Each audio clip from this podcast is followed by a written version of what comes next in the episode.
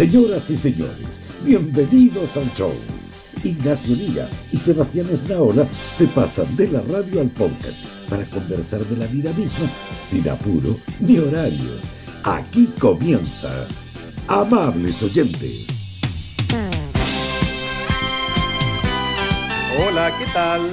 Aquí estamos. ¿Estamos bien? Yo estoy con alergia, le digo al tiro. Estamos- no, estamos con pena, pero ya estoy mejor. Y, y- y la alergia sí me tiene un poquito golpeado, te voy a decir. ¿no? Chile, sí, sí. No, no, no llegó la alegría, llegó la alergia, llegó la pena. Y en tu Chile, caso, sí. La alergia, ya alergia viene. viene, Sí, pues, nada que hacer, pues, septiembre, es lo, lo- de siempre. Pero lo, lo de la pena no es lo de siempre, ¿ah? lo de la pena igual hay que detenerse un poquito. Tú compartiste en redes sociales, Sebastián Hernao, la, la razón de tu pena. Fuiste bien abierto en, en contar, en, qué sé yo, en tu Twitter, Facebook, eh, que, que falleció una mascota muy querida para ti. Sí, pues mi perrita Pelos, que tenía 15 años, que llegó aquí a la familia chiquitita, chiquitita. Eh, la recogió mi hermana en la calle, estaba toda llena de bichos, a- harapienta, sucia, eh, cagada con gusanos, o sea, tenía todo lo así como para que uno no, perdón lo gráfico de la escena, pero, pero era todo como para que no la tuviéramos. po, como, eh, y, y de hecho no teníamos interés de tener perro y, y mi hermana nos pidió si nos podíamos quedar con ella eh, unos días mientras le buscaba casa. Bueno, 15 años duró la Claro. búsqueda. Se terminó quedando con nosotros, eh, estuvo para todos los momentos felices, cuando llegaron los hijos, cuando, eh, cuando pasamos momentos de alegría, de éxito, siempre estaba ahí, siempre nos acompañaba a todos lados, aperrado, íbamos de paseo, subíamos el cerro, íbamos a la playa. Era, y es increíble como uno, eh, yo esto lo quiero, lo quiero extrapolar en el fondo a, lo- a los que les gustan los animales, las mascotas y todo eso, más que para llevarlo a la pena, porque ¿para qué? Pues mejor llevarlo a la alegría.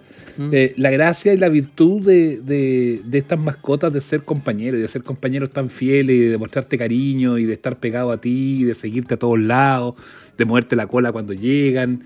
Eh, esas son las cosas que uno siente cuando se van, cuando se van las mascotas. Eso es lo que yo voy a echar de menos. Ella venía con una enfermedad dura, bueno, tú la conociste, Nacho, a la, a- a- la pelos Sí, acá, y tenía una enfermedad a la, a- a la tráquea que le hacía toser, que se le- es una cosa degenerativa que se le produjo hace ya como tres años atrás. Y ella pasó básicamente sus últimos tres años de vida tosiendo, que no era, que jamás tuvo dolor ni nada, que habrían sido cosas que a lo mejor hubiésemos pensado en, en, en, eh, en tomar otras medidas en su momento, porque jamás qui- quisimos ver sufrir a la, a- la mascota, por ningún caso. Pero ella estaba tratada con sus médicos, tenía cardiólogos, bueno, tenía más médicos que uno eh, al final.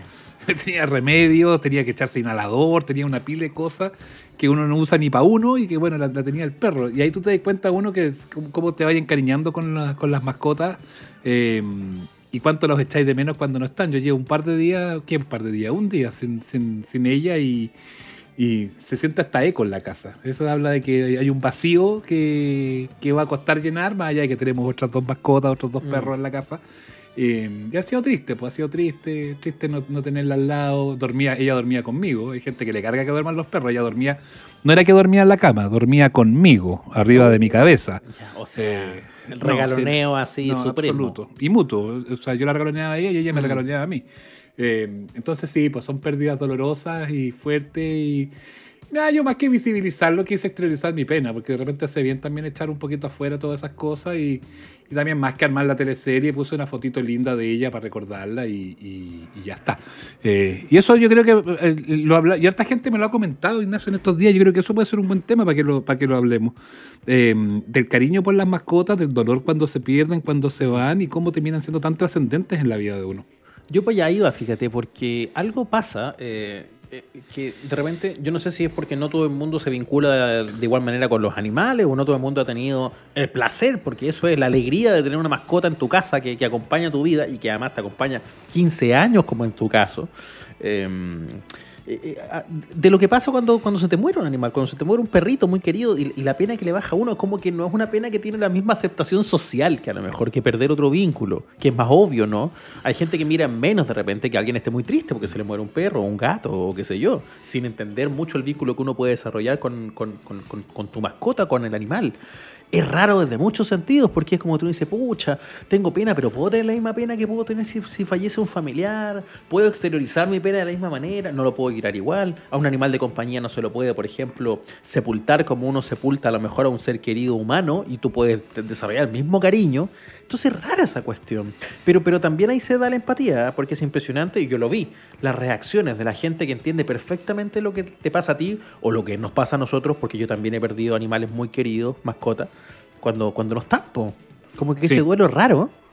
Sí, sí, es duelo raro que no es muy comprendido y por algún sector no es. Pero bueno, yo, yo honestamente nadie me ha dicho nada y, me da lo mismo que me digan, ay, que le ponís color y todo eso el problema de cada uno, cada cual vivirá las cosas como uno quiere vivirlas nomás, y cada cual tendrá los afectos distribuidos de tal forma. Eh, y hay muchos a los que les da lo mismo que se muera un perro y hay para otros que les importa más incluso que se les muera, se muera una persona. Cada cual tendrá las distintas formas de vivir y, de, y de, aceptar este, este vínculo que se da entre los animales que es súper fuerte y súper estrecho. A los que amamos, yo no soy animalista, no soy así como de, ah, de causa, no. Pero sí soy de perro, y soy de perro y de tener perro, y me gusta, y tengo ahora, bueno, tenía hasta, hasta ayer tres perros, tengo dos perros, y yo tendría diez perros y veinte perros si, fue, si pudiera, si tuviera el espacio para hacerlo, porque, porque son trascendentes para mi vida, porque y no se trata de que uno ande conversando con el perro, pero de repente el perro, el perro te entiende más que, más que cualquier otra, más que cualquier otro ser vivo. es increíble esa comunidad que se da, esa empatía que se da. Eh, y es cierto que todo es instintivo, o sea, yo tampoco pienso que el perro, o sea, yo igual a mí me da risa porque Pelos tenía voz, una voz que interpretábamos nosotros mismos, nosotros conversábamos con el perro y nos respondíamos, parte de los juegos que uno hace, por supuesto, con los niños y todo eso. La, eh, Pelo es medio traidora, déjame decirlo, pero, perdón que uno hable mal al tiro del muerto, pero la, Pelo en tu pues, parrilla... Oye, oye, la Pelos era una perra de mierda gruñona, gruñona, pesada, un rato chora. Le cariño, no, y se dejaba hacer cariño, lo peor, al principio. Pero yo yo, a todo el mundo siempre le decía, no le hagan cariño que es traicionera. Y sí, pues traicionera era traicionera con todo el mundo, pero no con uno, pues con uno no era traicionera. Eh, pero sí, pues eh, algunas cosas así como anecdóticas, eh, cuando...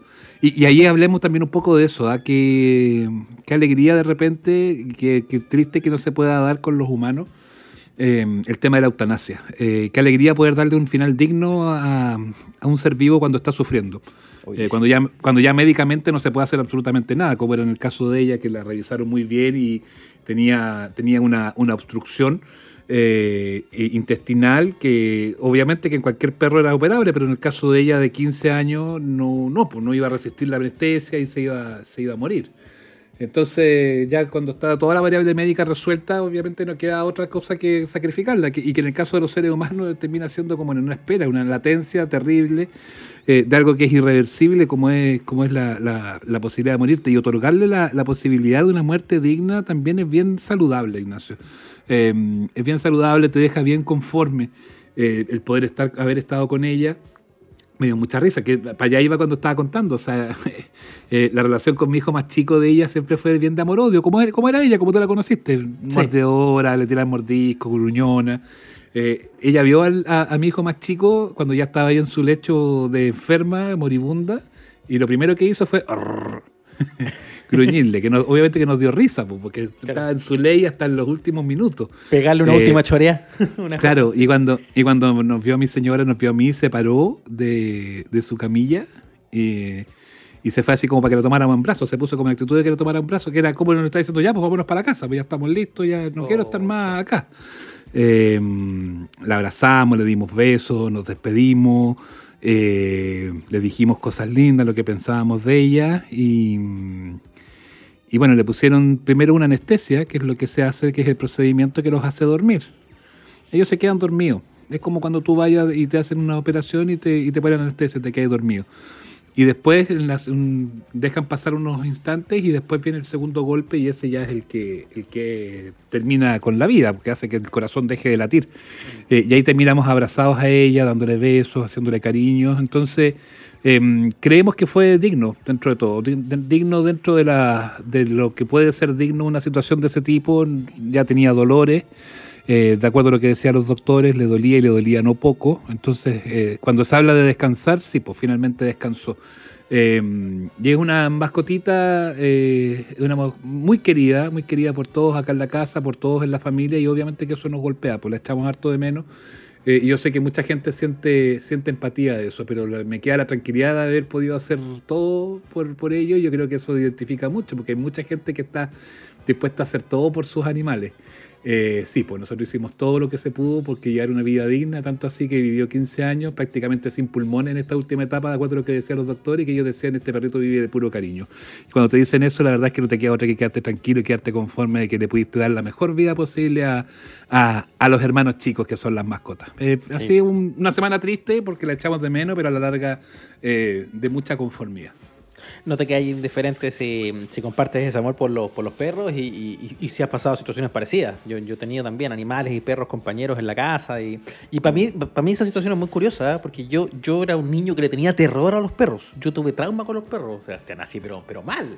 Yo pasé buena parte de mi infancia arrancando de todos los perros que me ladraban a dos cuadras ¡Ah! y salía corriendo. Pero, pero, pero, pero porque me mordió uno cuando era chico también. Y pues, sabes. te marcan esas cosas, bro. Había una razón. Y, y- y me acuerdo, me acuerdo. Tengo 36 años y a mí me mordió a los 6 y han pasado 30 años y me acuerdo de la cara del perro que me mordió.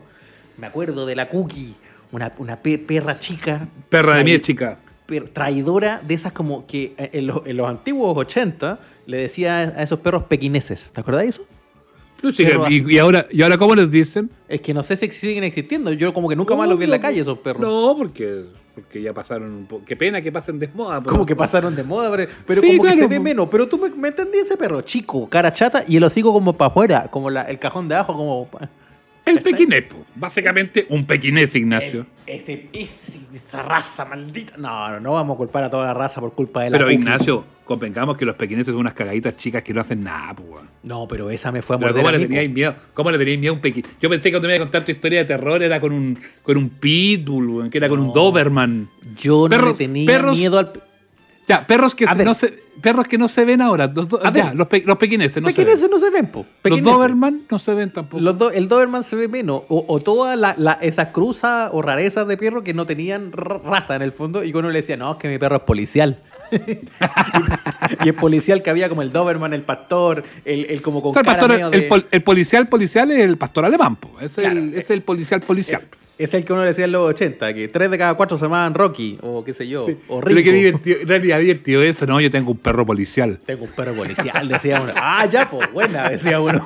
Listo. Uy, uy, qué miedo. Era como una Para cosa sacar la luma, no, ya viste que me puse ordinario, pero viste, Ya, se pero me pasa el tiro la pena. antigua.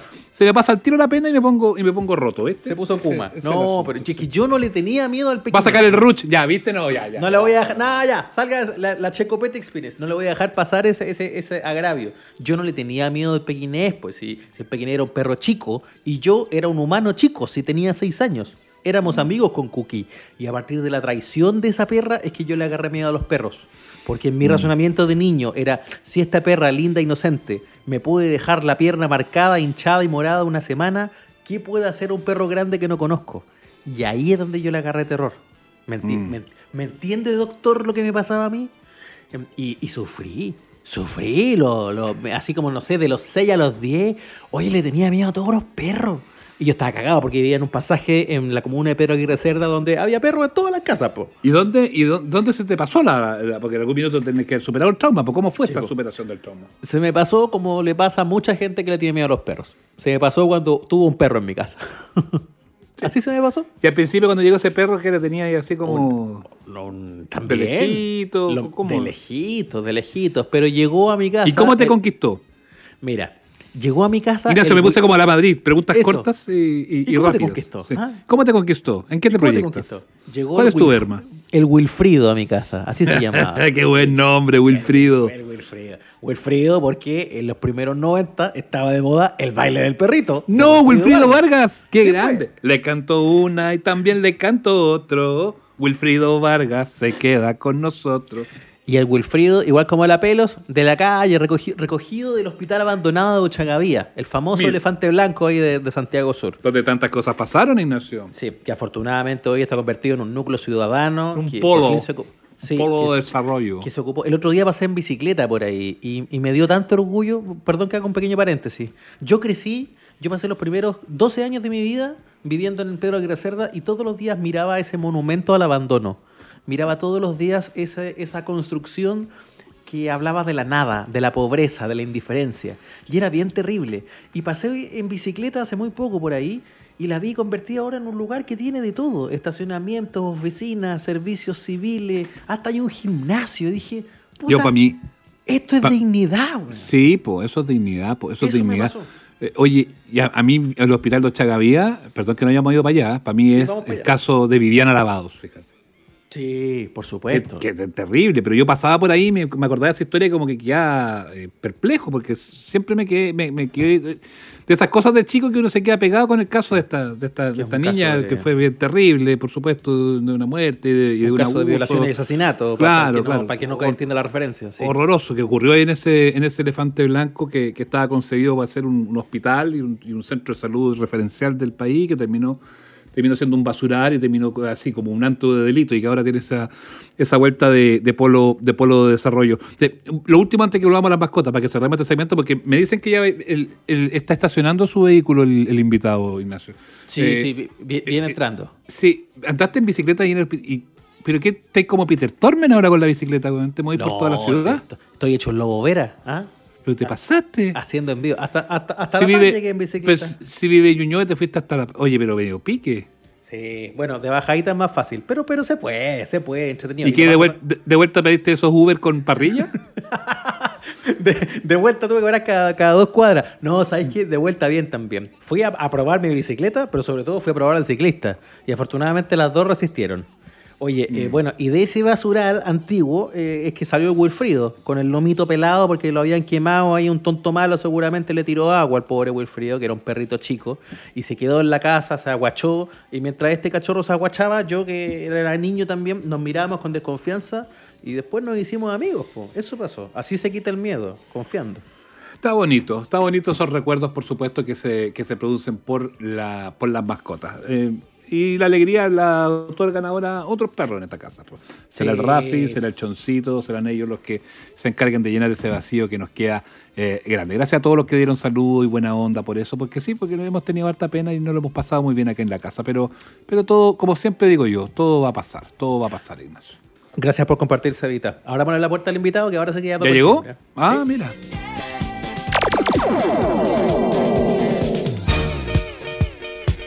Ya Ignacio, eh, invitado estelar en esta edición de Amables Oyentes, en esta conversación que tenemos semana a semana. Siempre tratamos de tener a, buena gente, a buenos profesionales, a gente que admiramos, gente que es buena para la conversa. Eh, y esta semana no es la excepción, está con nosotros el relator más trascendente de fútbol de los últimos años de nuestro país, el señor Claudio Rodrigo Palma. Claudio, un abrazo grande, gracias por estar con nosotros acá eh, conversando los amables oyentes. Hola Seba, un gusto grande poder saludarte. Yo, yo te decía, bueno, más, que todo, eh, lo escucho siempre, uno, uno que, se crió siendo auditor, pues yo soy más, más que televidente auditor desde muy pequeñito, un saludo también para, para Nacho, me crié con las, con las viejas radios ¿ah? eh, y, que soy nostálgico, dijiste algo muy cierto, soy demasiado bueno para conversar, me gusta mucho la, la tertulia y bueno, y nos une la pasión de, en términos generales de la radio, que es un medio maravilloso, mágico sí. pues bueno, lo que nosotros hacemos acá, Claudio, junto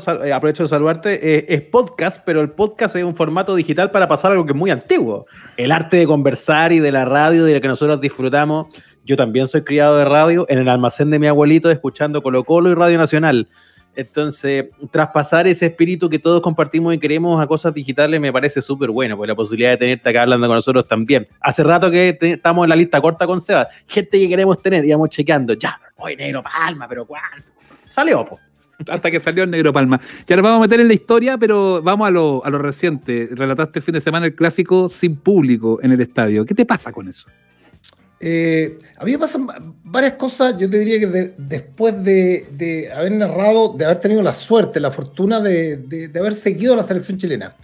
Eh, siempre me dice, ¿estuviste ahí en los momentos históricos? No, tuve la fortuna, eh, Dios que quiso que, estuviera ahí, de pronto pudo haber estado, o pudieron haber estado muchos más, amigos con más capacidad y más condiciones. Yo tuve la suerte de llegar a la televisión abierta muy viejo y coincido, coincido con, con los dos títulos de la Copa América. Y después de eso, claro, eh, me han pasado varias cosas. Eh, porque yo creo que a los jugadores también les, les, pudo o, les debe estar sucediendo lo mismo.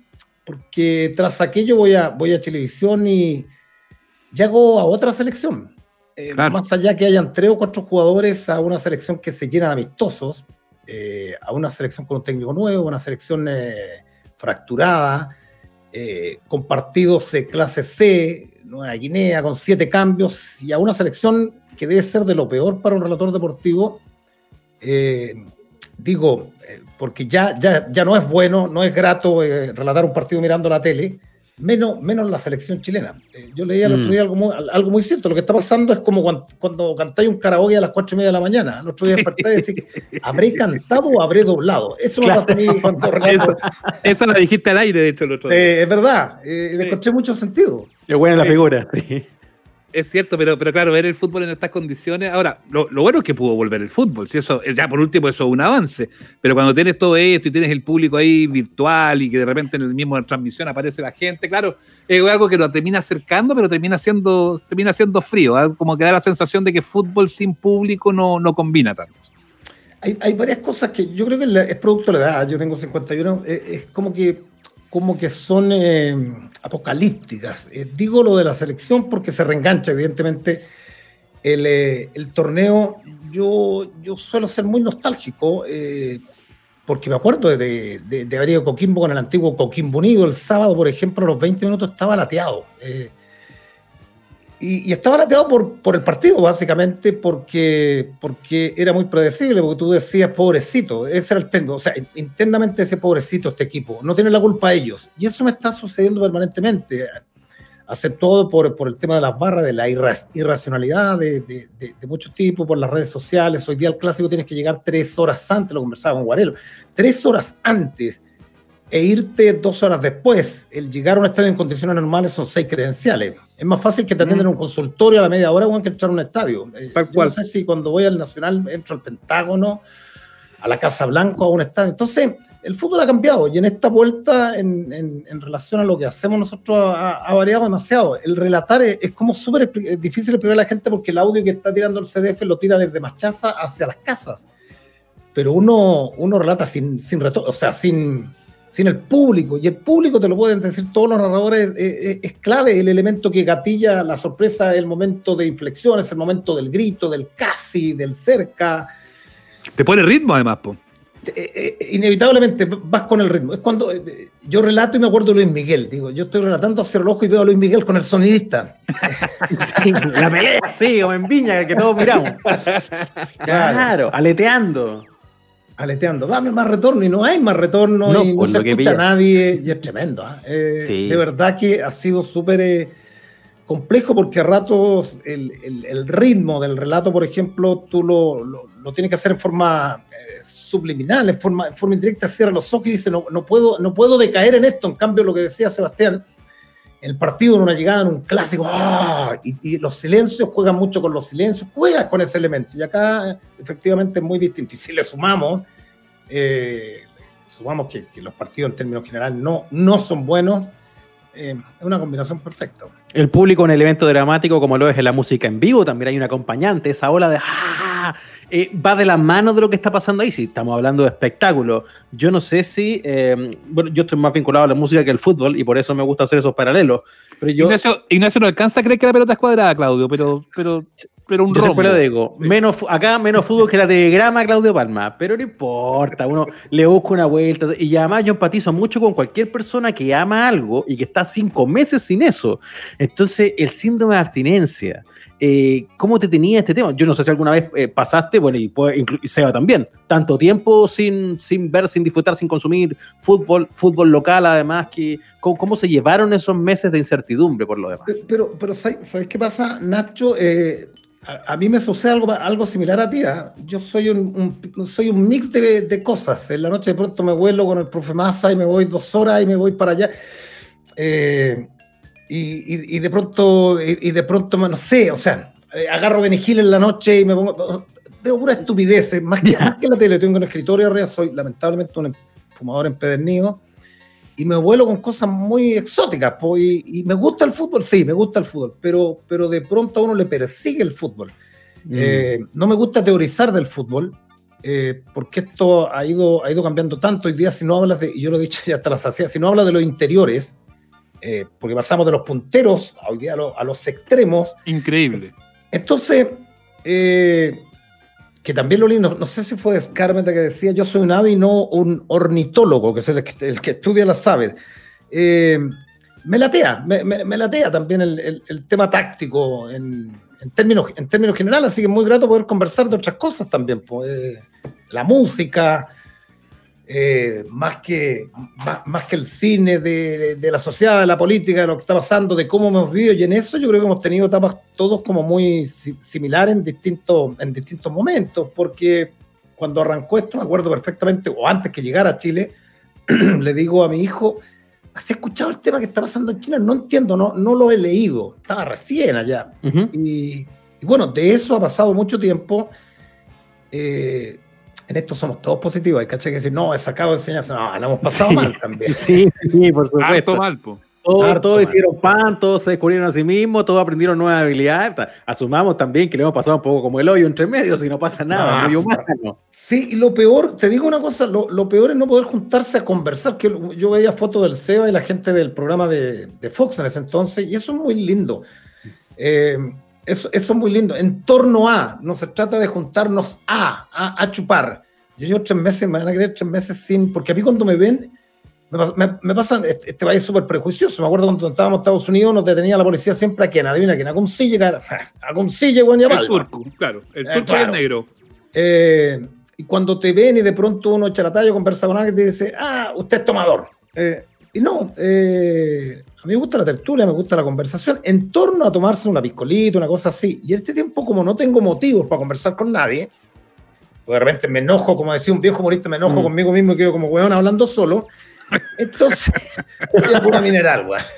Claro. Así que no, en, términos de fútbol, de verdad, no lo he pasado tan mal porque llevo treinta y tantos años. Me encanta, me gusta, pero es mi pega. Mm.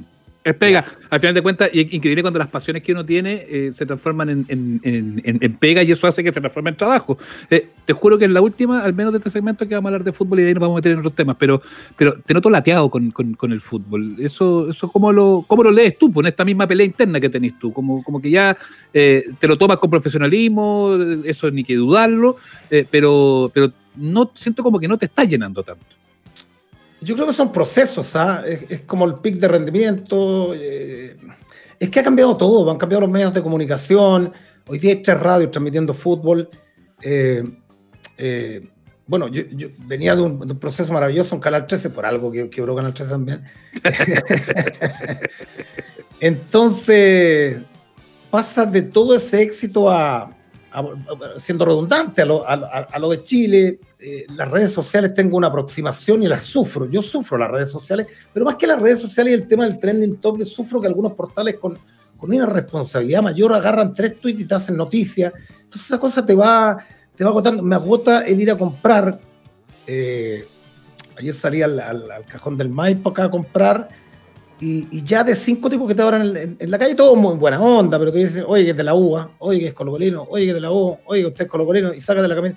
En buena, pero, pero es como que lo, que dices tú es como tan difícil que, te, que entiendan que tú vas a hacer la pega, y es como la del árbitro, querís. Eh, en 90 minutos no cagarla, en 90 mm. minutos con una concentración, el que tengas que medir un gol, ¿me, ¿me entiendes? O sea, yo había leído harto antes de los goles y había leído unas frases que me, que me encantaron y la había, la, había enquistado para, por una frase bonita de un gol. Y en la de paredes digo, ¿la tiro?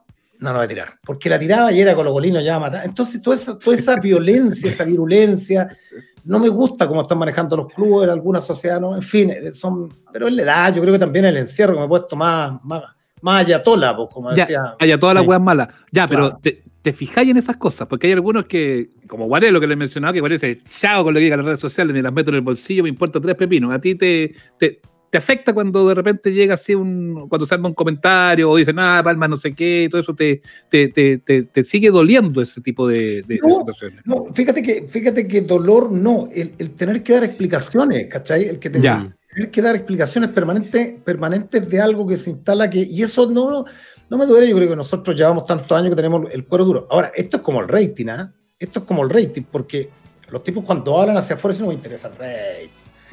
Yo con los que trabajé en el 13, cada dos minutos preguntaban, ¿y cómo, estamos? Y les venía una depresión tremenda cuando perdía. Sí, pues, se derrumbaban. Hubo, reunión, hubo reuniones, las veces que perdimos reuniones, porque habíamos perdido en entretiempo. O sea, este es un tema instalado. Y las redes sociales, claro, porque en esta pandemia tuve que, mi hijo me dijo, activemos un canal, eh, el Instagram, y, pegáis la luqueada igual. O sea, pegáis de pronto la, luqueada, la y, yo soy un tipo visceral en eso. Eh. Pero, pero además es porque para comunicadores como tú, por ejemplo, Claudio, que, que hicieron buena parte de su carrera sin, sin el feedback inmediato que te da Internet, porque no estaba en, el paisaje, uno hacía la pega ya, y el comentario te llegaba mucho después, el comentario era si alguien te agarraba en el supermercado el fin de semana, oiga, don Claudito, no sé qué, pero hoy, hoy es todo, hoy es el condoro, o el chiste malo, o el chiste bueno, lo que dijiste, entonces todo esa inmediatez... A que no sabe, Negro Palma no sabe y, con el alto, que tampoco sabe, ya basta de esos dos, todo ese tipo de cosas. Entonces, quiero decir que para un comunicador a lo mejor más reciente o, más inserto en Internet es distinto, porque no, siempre se encontró con esta inmediatez. Otros tuvieron que recibir como esto mucho después, con años o décadas de carrera después. Entonces, hiciste como esa fractura, como que siento que te pica la curiosidad con eso. Tú, tú mismo lo estás diciendo. Igual quiero meterme, igual quiero ver qué pasa y qué dicen. Eh, sí, puede ser, porque, pero, pero pasa así como el Seba, lo, conversamos cortito antes de. Eh, yo no busqué llegar a la tele, yo busqué, porque yo amé la radio desde los mm. tiempos de Raquel Kuiper en minería, o sea, de Miguel Dabañino, que era Amigos en la tarde de la Chile, porque me encantaba la radio nomás. Qué bueno. Y, y porque sentí que está, siempre he sentido que este es mi pega, que, que, que, abracé desde muy joven, y que era lo que quería hacer, que era lo, lo, lo que quería hacer sin importar y, llegar donde de pronto donde te llevó el destino a los cuarenta y tantos años, ¿no? Nunca me creí el cuento, y no me lo creí tampoco, nunca. A Dios gracias, entré a la tele a los 40 años. Y como digo, siempre estuve en pantalla, siempre vendí con, cuando tuve 10 años en pantalla. Eh, pero claro, no, no, es que te, no es que te moleste, porque no, a mí no me molestan las críticas. Eh, el que te moleste, bueno, es que en la calle ya se. Esta es como la cosa de la prueba y el rechazo, es que todo se ha politizado en, en términos genéricos, la poca, ¿cachai? La poca tolerancia. Eh, lo, vivió, lo conversamos el otro día con Lucas Tudor. Cuando, lo que pasa es que antes llegaba del estadio y no te veía a nadie. Y tú veías a Julito Martínez caminando, y está bien. Pero hoy día nosotros trabajamos en un ambiente súper eh, canibalesco. Eh, todo, impresionante. Tú tenés, que, tú tenés que salir de que yo te entregue al público. Sí, sobre todo si perdieron. Pero eh, espérate, perdona, perdona. ¿Esto es lo que le pasaba al árbitro hace 30 años? ¿Lo que le pasa hoy al comentarista o al relator? Porque antes como que era el receptáculo de toda esa, esa energía o esa visceralidad del hincha, era el saquero ahí al medio. Y hoy, es el señor comentarista, el señor que, relata. Pero era, a ver, yo estoy, yo estoy, estoy yendo desde lo puntual a lo, general. Esto no, no es lo que me mueve día, ni lo que me afecta y no me deja. No, no, no. No, no, no, Digo, en no pero buena la figura. Claro, en, esta, entre comillas, depresión que tiene que ver, evidentemente, en lo macro con, la pandemia, en este retorno a la, actividad, a la actividad, que es lo que les decía, he escuchado cosas como sin público, cosas que eran muy distintas y ahí es donde de pronto me o baja la nostalgia. Claro, porque mm. volvió al fútbol, sí, tenemos que ir a hacer un examen, llegamos al estadio, eh, no hay ambiente, o sea, hay una serie de factores, ¿cachai? Eh, entonces puede ser un clásico, ya, bueno, sacamos el clásico, ok. Eh, no había prensa, no había periodistas, no tenía que, conversar, baja, pegar una mirada hacia al, al Instagram, ah, bueno, no. entonces yo creo que hay como una, amplifica todo lo grave y lo negativo, no si básicamente eso, no es que me esté quejando, digo, es un todo, o sea, es lo que les digo yo, así Católica Coquimbo, con todo el respeto al mundo, que no tiene la culpa en la región de Coquimbo, pero es un equipo que tú decís, pobrecito, o sea, eh, bueno, eh, lo, dijo bien, lo dijo bien Cano al terminar el partido. ¿eh? Jugamos una verga. Bueno, ¿qué, mejor explicación que esa para, para, dejarlo, para dejarlo tan claro. Claudio, ¿qué es, lo que, ¿qué es lo que te mueve entonces en este minuto? ¿Qué son las cosas que, que, te interesan, que, que te motivan, que te entusiasman, que te dan ganas de hacer o de conversar o de, pensar. ¿En qué está Claudio Palma en este momento?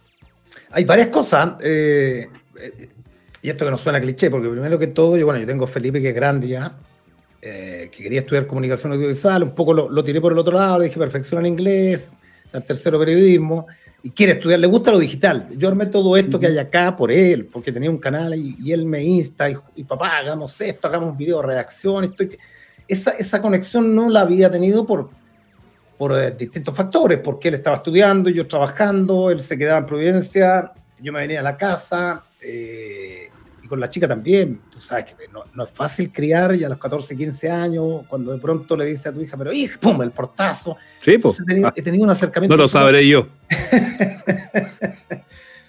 Eh, y eso, y, básicamente como que en algún minuto, en algún, no sé si les pasa, en algún minuto de, mi vida con todo esto digo, ¿qué quiero hacer el día de mañana? Bueno, lo primero que tengo claro, lo que no quiero hacer no sé qué quiero hacer, pero lo que no quiero hacer es estar, estar fumando y mirando el, sol. Eh, y estar como los viejitos jubilados a los 50. Eh, la, la, ola en algún minuto nos va a votar.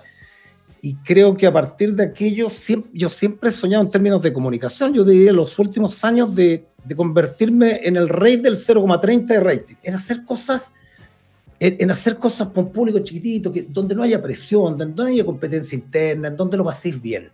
Eh, básicamente. Eh, lo que tú dices, a mí me encanta conversar. Mm. Eh, y a partir de la conversación pues, se pueden provocar cosas muy agradables, lo que estamos haciendo, conociendo a Nacho Lira, que él, que, él me conozca en, en, en, otras facetas. Y a partir de eso no me veo relatando a los 60 años, ojalá que no esté como el Coco Legrand, que dice hace 10 años que se, retira, pero, pero no me gustaría permanecer muchos años haciendo esto, no porque no quiera, sino porque son hartos años ya y, y, de pronto a uno le gusta salir de la... hacer otras cosas, pues, de, de, la zona de, de, confort, ¿no? De, hacer, de, encarar este proyecto del canal y otras cosas más como partir de cero. Oye, y a propósito de eso, porque tuviste la experiencia cuando estabas en Fox con el NET, eh, ese, ese tipo de programa es lo que te gusta, sí, juntar gente, conversar, o te gustan más las entrevistas, que también en un momento tuviste ciclo de entrevistas, no recuerdo si fue en Fox mismo o en la primera etapa del CDF, que son las cosas que en, materia de, de, contenidos de programas son las que más te, te mueven en este minuto. A mí me mueve, ¿sabes? Sabe, en algún minuto yo, yo saqué dos cámaras con un amigo Pablo Velázquez y empecé a grabar porque, tenía cerradas las puertas para hacer otra cosa. Y básicamente, bueno, eh, porque la primera etapa del canal era un canal chiquitito, boutique, en donde no se podía gastar plata. Entonces ese proyecto, ese, ese proyecto que se cristalizó, me acuerdo que a la vuelta de un año perdí cerca de 4 millones de pesos porque no me lo financió el canal. Era tuyo, tuyo.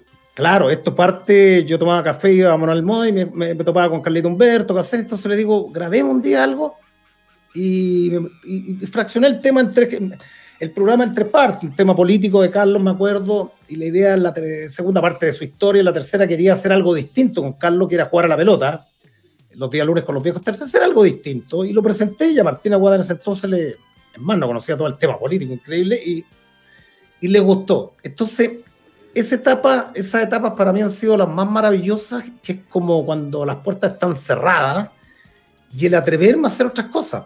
Y el atreverme implica aprender de nuevo. El atreverme, ahora estamos, haciendo una, serie de notas de entrevistas a futbolistas sudamericanos. El, atreverme a, llegar hasta el fondo con un entrevistado, a sorprenderlo, a conversar, a llevarlo por distintos, por distintos temas. Me encanta relatar, sí. Pero yo, yo, yo partí el año 87 y en algún minuto tú dices, por distintos factores, me gustaría hacer eso. ¿Y qué te gusta? Bueno, los programas, a mí me gustan los programas de conversación. Me gusta, me gusta ver a Julio César en la noche eso te iba a preguntar, ¿qué estáis viendo hoy día? Ah, eh, eh, en el Zapping, Julio César. Eh, ¿Matinales? ¿Alguna cosa así? No, porque me levanto tarde. No voy a decir esa cosa, no veo tele, porque es la típica. ¿ah? no, no, ¿para qué? Aparte que no te voy a creer. O sea, es muy chanta esa, no veo tele y después veis los ratings sumados, los canales 70 puntos sumados. Increíble. No, el tuitero, no veo tele y todos lo estoy comentando lo que estáis, lo que no estáis viendo. Basta. A ver, en Netflix, por ejemplo, Mira, la historia es muy maravillosa. Vi la Segunda Guerra Mundial en colores ahora. Coche notable. Ah, ya. Bueno. Eh, vi, vino gustándome la Fórmula 1, el, un documental de la Fórmula 1 que encontré maravilloso. Es que extraordinario cómo, es, cómo esa cámara intrusa se mete en la relación. Eh, al final de cuentas, es una anécdota los autos y los monoplazas y los neumáticos. O sea, es, una película que muestra, eh, que muestra el ser humano. Es bien potente ese documental. ¿eh? Sí, es potente. Sabes que, mira, la Claudia, que, con quien llevo casado 22 años, me dio risa porque en la mañana me dijo, vi la Fórmula 1 ¿Me puedes creer? Y me dijo, le pasó algo a. mira la memoria, esa es otra cosa que está, está fallando. Al piloto número uno, a, a Hamilton, y sabía todo. ¿Y sabes por qué? Y, yo se lo, se lo topé en algún minuto, se lo toqué el tema al presidente palestino. Le, le digo al aire, ¿sabe aquí que abre las puertas de los vestuarios? A mí no gustándome la Fórmula 1, quedé encandilado y a partir de eso me, me interesó la Fórmula 1. Y digo, ¿qué pasa con Fettel? ¿Y qué pasa con el, con el mexicano que lo dejan mal parado?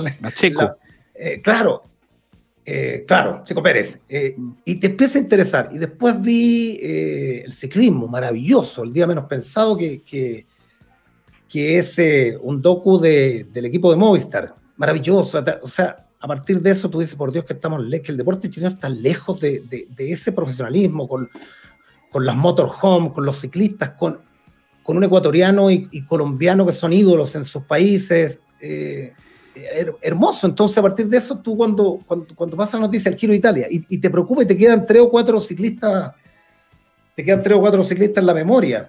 Entonces, ese tipo de cosas me, me atrapa. Y de la tele, a mí me, eh, como te decía, veo, veo a, cuando tiene buenos invitados a Fuente, al, al Mentira Verdadera. Estoy viejo, entonces veo ese tipo de programa, el Mentira Verdadera. Eh, Julio César me cago en la risa con la doctora Cordero, te puede gustar o no, pero me hace reír porque veo y es mi mamá. Entonces, Es como que ha cumplido el rol, así como de, de- de la conversación que uno tenía, así como con la mamá, así como una perspectiva bien de señora, sí, señora, como razongona. Y como que uno se enoja con ella y dice, ah, pero mucha cómo dice esta cuestión. Y claro, después en la mesa del domingo te encontráis conversando los mismos temas y con las mismas respuestas. Si no es con la mamá, es con la tía o con no sé quién. Pues es, re- ¿sabes qué es- me pasa? es- es bien sintomático eso. Sí, ¿sabes qué me pasa? Eh, siempre he sido como, como un auditor y televidente, y con todo el respeto del mundo, pero programas con netita. Porque yo sé que detrás de eso, eh, de bajo presupuesto, perdón, porque detrás de eso sé que hay un esfuerzo. Eh, por ejemplo, a un programa que le tuve mucho cariño siempre fui con todos los conductores fue Sin Dios ni Ley. Y es porque Ya. llegaba y, el, y Venega, el dueño del canal, que es cagado, pero con suerte había un vaso de agüita y estaba allá Sí. afuera, ¿cierto? Lo sabemos. Pero es, es- es cagado y- y duro, duro de cancelar, digamos. Ah, claro.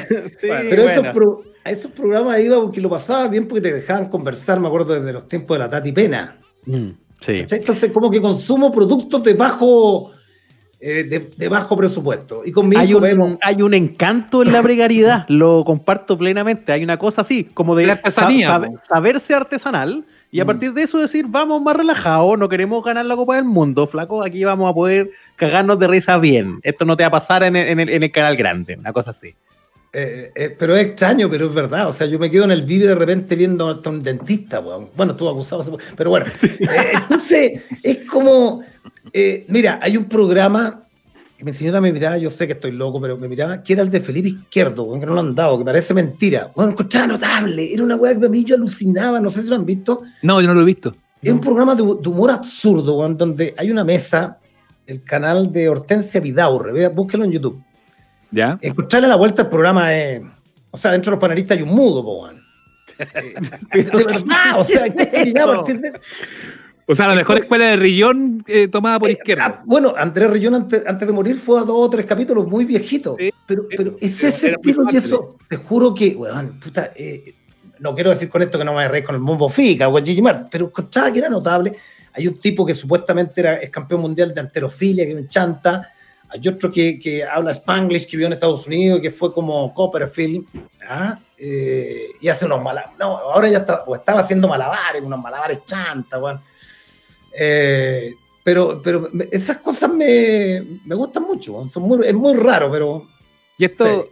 esto va de la mano de, de haber partido con el viejo Chago Chavarría, con el alambrito, con las puras ganas. ¿Vendrá de ahí esa cosa de haber tenido un inicio también en esa, en esa artesanía que era la radio AM en su minuto? Y, y- y- y bueno, hoy, hoy día mirarlo con la distancia que te permite mirar todo eso, todo la- el agua que ha pasado bajo el puente, de seguro a lo mejor eso es lo que te termina evocando y teniéndole cariño a, esa- a esas producciones que tú las planteas como cornetita y un cornetita con cariño, porque todos pasamos Sí. por algún y todos pasamos en algún minuto por alguna cueva muy corneta. Eh, me pasa con la radio. ¿eh? Pues, pues mi auto tiene AM. Yo escucho a Carlos Alberto Bravo en la tarde en radio, en radio Portales. ¿ah? Maravilloso, maravilloso. Sí, eh, sí, puede, puede ser, pero también cuando tú conoces, yo no reniego, te reitero, siendo majadero, no reniego de la tele, nada, trabajo en la tele. eh, pero cuando conoces un poquitito la guerra interna que hay de los equipos de trabajo, eh, cuando reúnes con tantos directores ejecutivos y tú, y tú le preguntas, ¿ves tele? No, ve, y no veo tele. Eh, cuando son redundantes. Mira, hay un tema de pronto que, que desde la, la precariedad, bien o mal, podía ser algo distinto. Te reitero, o sea, bien, bien o mal. yo he sido crítico, pero como televidente. Porque yo me instalo el sábado y domingo y digo, puta, que es fácil hacer tele. O sea, el rey del poroto granado. ¿Tú caché que eh, vamos a la ciudad del Mimbro, a, a Chimbarongo, a Pomaire, a, los cantaritos de Grecia, pero no hay una vuelta de tuerca. Yo digo, puta, cómo no hay un tipo eh, Chicale, tenía un programa bastante, bastante interesante, pero el resto. Bueno. Sí, súper bueno. Pero el resto es probar y probar. Diez veces el mismo programa lo hemos visto. Si en Estados Unidos, por ejemplo, en Estados Unidos hay un programa que abren bodega, porque una a decir, el programa lo hacen abriendo bodega y hay un tipo afuera que dice, yo pongo, no sé, un palo, ya abren, son puros, ¿cachai? Pero hay una vuelta de tuerca en Guerra de containers. Te la has visto, ¿viste? Es posible no quedarse pegado un sábado en la tarde, pues es muy bueno. Ah, ¿viste? O sea... es que es muy bueno Guerra de containers. Aparte que son siempre los mismos equipos. Entonces uno que toma partido, es muy entretenido. Entonces, por ejemplo, los que partieron con todo esto, el abuelo, el precio de la. ¿Cómo era? De la. El precio de la historia. El precio de la historia, tú decías. El tema del precio de la historia no era que compraban hoy en día. El precio de la historia que había algo televisivamente muy interesante porque estaba claro que eh, la producción estaba hecha y que el tipo que, que el, el, que se mandaba todas las cagadas, que era el nieto, se mandaba siempre con todo y el abuelo lo esperaba y el papá. O sea, había toda una temática que te, mm. que, que, te, que te, hacía atractivo el tema, ¿cachai? El programa, mm. adictivo. Sí, Ese po. tipo de cosas me gustan. Es así. Este es Claudio Palma desde el punto de vista del telespectador, del auditor. Eh, un Claudio Palma eh, que no necesariamente es el que tú ves eh, siempre en el canal del fútbol eh, o que escuchas en su programa en la futuro. Ese es un golazo además, ¿eh? un programa que parte chiquitito, Claudio, y que termina siendo un, exitazo de sintonía comercial. También eso debe ser un, un súper orgullo, ¿no? Sí, somos como Lota adentro, sí, pues cerramos las puertas y el Lota Chávez. claro, porque no tenemos el, el, tenemos el respaldo de la radio, evidentemente, pero no tenemos tecnológicamente no estamos bien equipados. El día que, el día que hicimos teletrabajo fue un desastre al aire. Eh, porque, claro, hoy día estoy yendo lunes y viernes yo a la radio, entonces entrevistamos, por ejemplo, al polaco Dabrowski, abro yo, le hago la segunda pregunta y le digo, Vichy, anda tú con dos. Y volvemos, y el tipo del estudio es el que nos saca al aire, el control, el que nos saca al aire un par de llamados, y, hacemos, es, es, jugar con siete a la pelota, pero. Mm Claro. Pero, pero es atractivo. Mira, pero, en algún minuto, no es que haya terminado, dije, no puedo, eh, me llamaron alguna, la ADN, no, no es que tengo oferta. Me llamó la ADN, me llamó eh, Carlos Costa, ¿y por qué no, no hace algunos partidos? Le dije, porque los sábados y domingos estoy ocupado, y ahí nació la, la idea de volver a hacer como Libertadores en la ADN. Y ahí determiné arrendar espacio. Entonces, con Dante, eh, arrendemos y arrendamos la tiempo pero era esto, pues, ¿cachai? O sea, nos sentábamos y, y, y, nos andábamos buscando el que nos replicara un portal, bueno, y pegar un golpe, era, era porque sabéis que nos entreteníamos y después íbamos a almorzar o nos juntábamos temprano a tomar un cafecito, volvemos a la excusa, ¿cachai? Sentarnos a sí, pues. eso.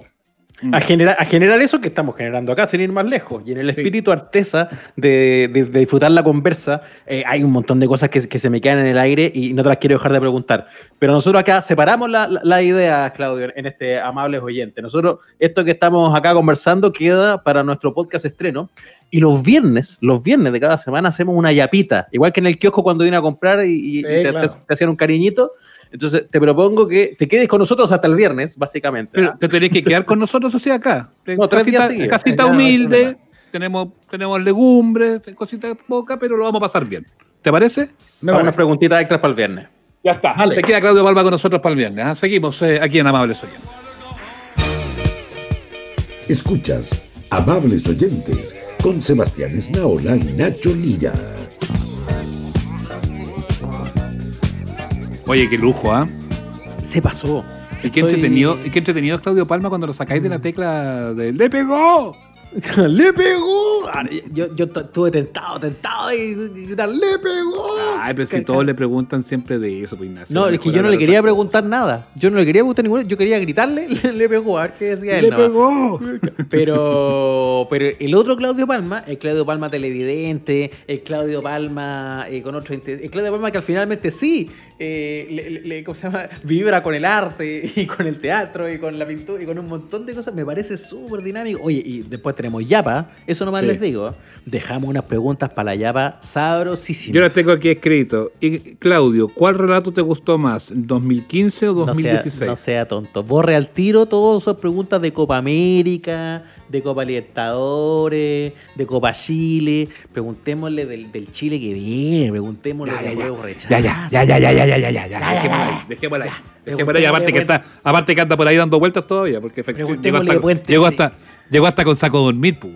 No, no, si se va a quedar, preguntémosle de Puente Alto. ¿Qué gallo, qué gallo más preparado llegó con saco de dormir, Ignacio? ¿Usabas saco de dormir o no? Cuando chico. ¿Tenía ahí? Sí, pues, tú te- Ah, pero de veras que vos fuiste scout. Si yo fui scout mucho Uh, tiempo. Qué saco Boy dormir. Scout. Boy Scout. Eso significa vestirse solito desde chico, no como otros. Ah. Significa niños vestidos de hueón dirigidos por un hueón vestido de cabro chico. Oye, tiene- hay, hay instituciones con mala prensa y los scouts, ¿ah? ¿Para qué estamos con cosas? Pero bueno, oye, yo quiero entrar en materias pandémicas. A ver.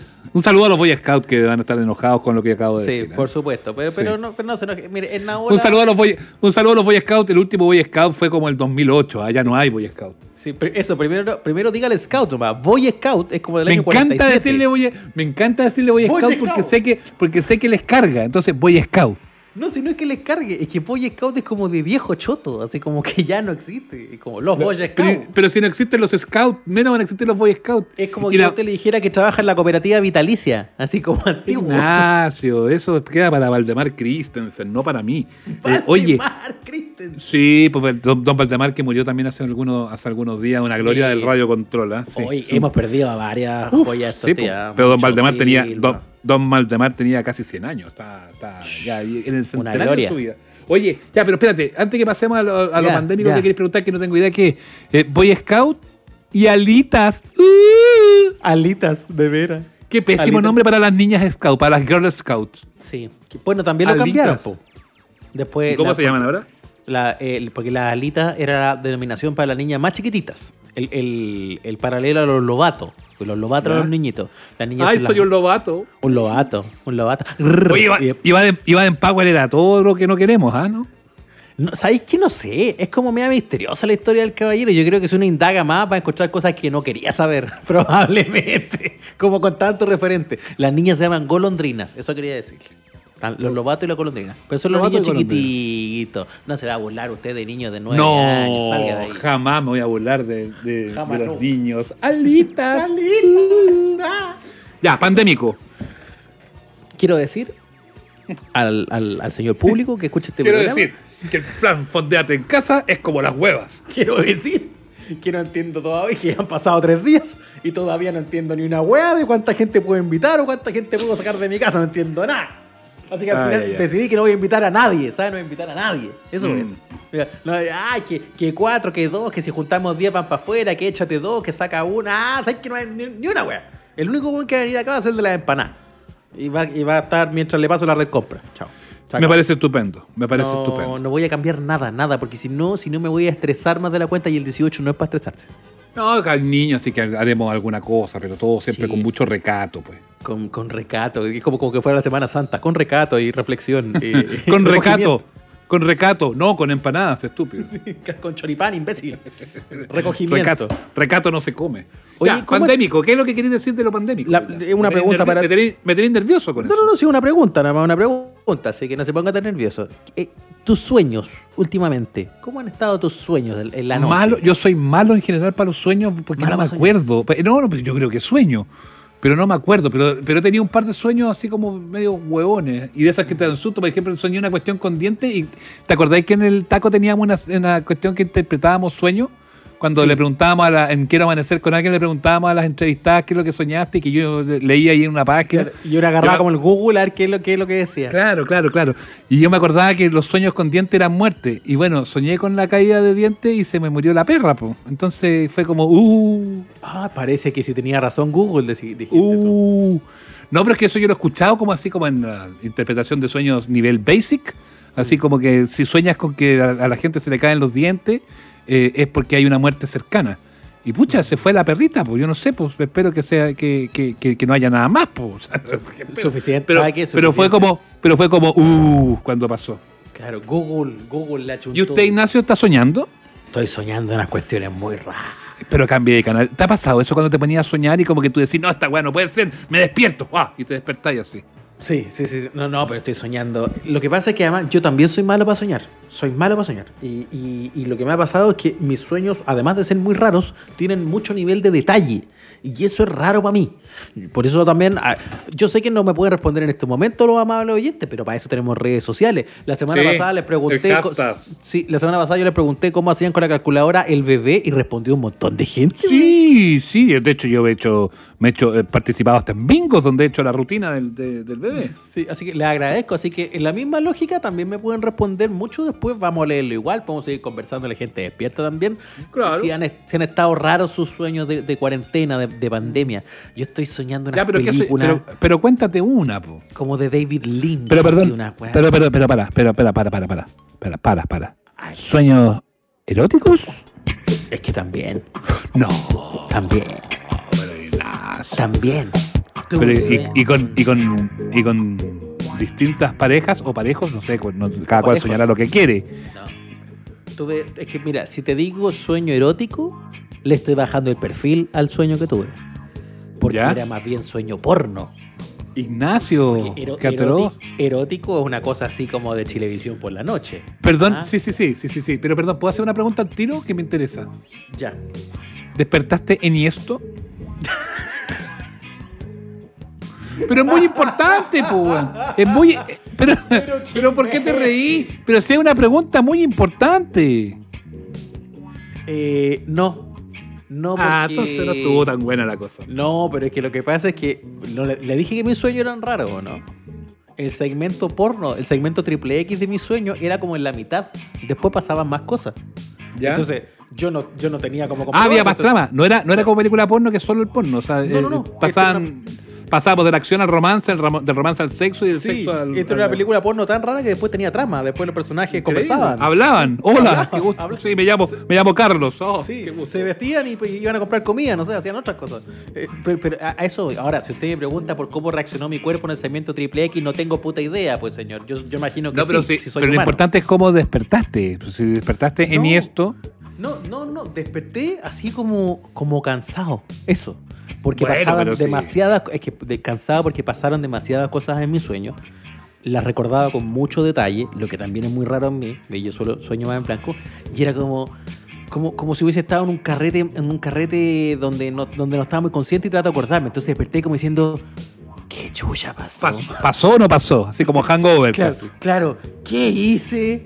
Y ahí como, oh, y recapitulando los momentos, los highlights del sueño, y era como, loco, ¿qué está pasando? Y fue como mucho. Y, Y fue como mucho. Y con la gente con la que estoy soñando, además, porque gente que a la que yo no consideraría a lo mejor en posibilidades del mundo real, pero aparecían en mis sueños. ¿Qué iba, ibas a decir o, o lo vas a mantener en tu reserva? No, jamás podría decir, jamás podría. Ustedes no me van a obligar a decir. Ignacio, ya Jamás podría decir. Era un sueño húmedo solamente. No, jamás podría decir que soñé con una invitada de este podcast. Nunca. No. Jamás. No me van a obligar. a- Ignacio. Ay, lo dije. Ignacio, Francisca García Huidobro es una mujer de respeto. Lo voy a dejar ahí. Hay Es hartas mujer, posibilidades. es una mujer de respeto, Ignacio. No, no, no, pues si yo la respeté mucho en la vida real. En el sueño le falté todo el respeto. Ya, Ignacio, basta. Y ella me lo faltó a mí. Pero no era con Francisca García Huidobro. Le descarto esa. Le descarto esa. Hay hartas. Hemos tenido cantidad de invitadas al podcast. No, yo, yo tengo, tengo mucho respeto a nuestras invitadas, así que No, jamás empezaré no, con no. ese cuestionario absurdo y ridículo de, de decir, ah, fue aquí, fue ahí. No, no voy a hacer esa cuestión. Sal- salga de ahí porque además ya le dimos pasta a los amables oyentes para que después también nos comenten y nos digan. Y, lo van a- y- y hay gente despierta y decir, ah, yo creo que fue la. no, Yo no. creo que soñó, soñó con la agonía churra. Ay, que soñó con la Con el churro, sí. ¿Sabe qué? Hablen nomás. No importa, está todo bien. Si era un sueño. Y los sueños. ¿Cómo ¿Cómo des- le decir? A ver. Sueños son. ¡Ay, Ah. qué grande! Como decía Julio Iglesias, dicen tantas cosas, ya no saben qué decir.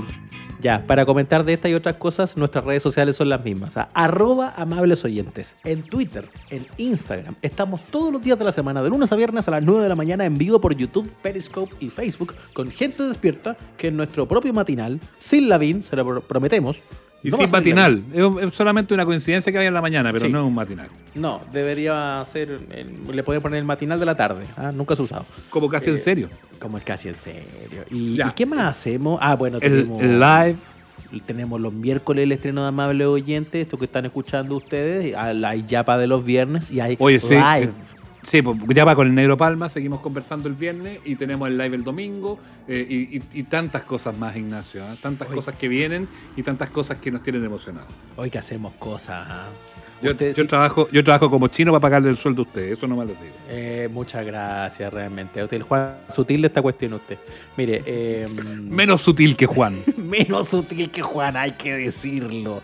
Si te gusta todo esto, o algunas ¿Ya? de las cosas que hacemos al menos, suscríbete. ¿ah? Sea Sí. buena ondita, póngale seguir en. Spotify o póngale seguir al YouTube, a la campanita, y ahí estamos muy contentos. Y lo- es el más contento de esto. Y lo bueno es que ahí le llegan las alertas de que indican que tenemos capítulo nuevo, que tenemos estreno. Sí, lo hemos pasado estupendo y espero que ustedes Eso. también. Eso. Abrazos, besos a todos y nos reencontramos muy, pero muy pronto. Cuídense, chao. Hasta aquí llegamos. Nos reencontramos todos los domingos en el Instagram Live y los miércoles en nuestro capítulo de estreno. Somos los amables oyentes. Suscríbete a nuestro canal en Spotify, Google Podcast, Apple Podcast y en nuestras redes sociales.